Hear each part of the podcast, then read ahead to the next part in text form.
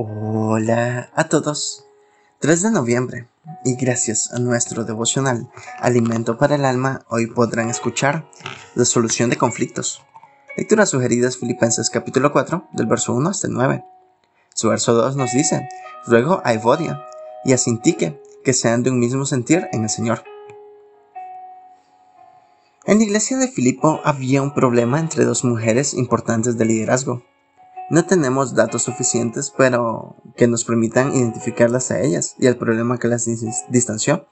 Asimismo te ruego también a ti, compañero fiel, que ayudes a estas que combatieron juntamente conmigo en el Evangelio, con Clemente también, y que los demás colaboradores míos, cuyos nombres están en el libro de la vida.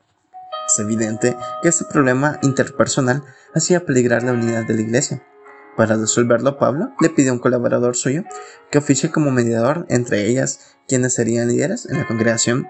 Es posible que en sus casas funcionaran dos de las iglesias de esa ciudad y que, por alguna razón, surgieron algunas diferencias que afectaron el compañerismo que las unía. Actualmente vivimos muchas situaciones parecidas entre miembros de nuestras iglesias. En ocasiones el problema comienza con un malentendido o por celos motivados por la designación de un miembro para un ministerio que otro deseaba, considerando que tenía la capacidad, la madurez espiritual y la experiencia necesaria para ejercerlo. Lo importante es confrontar a los implicados con autoridad espiritual, firmeza y amor. No tenemos que esconder este tipo de problemas, sino como Pablo, reconocerlos y comenzar el proceso de reconciliación que se logrará cuando los implicados tengan el mismo sentir en el Señor, reconozcan su responsabilidad y se pidan perdón.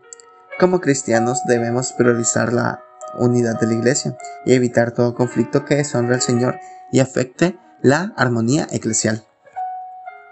Devocional escrito por Rogelio Nonini en Argentina. Seamos solícitos en guardar la unidad de la iglesia local.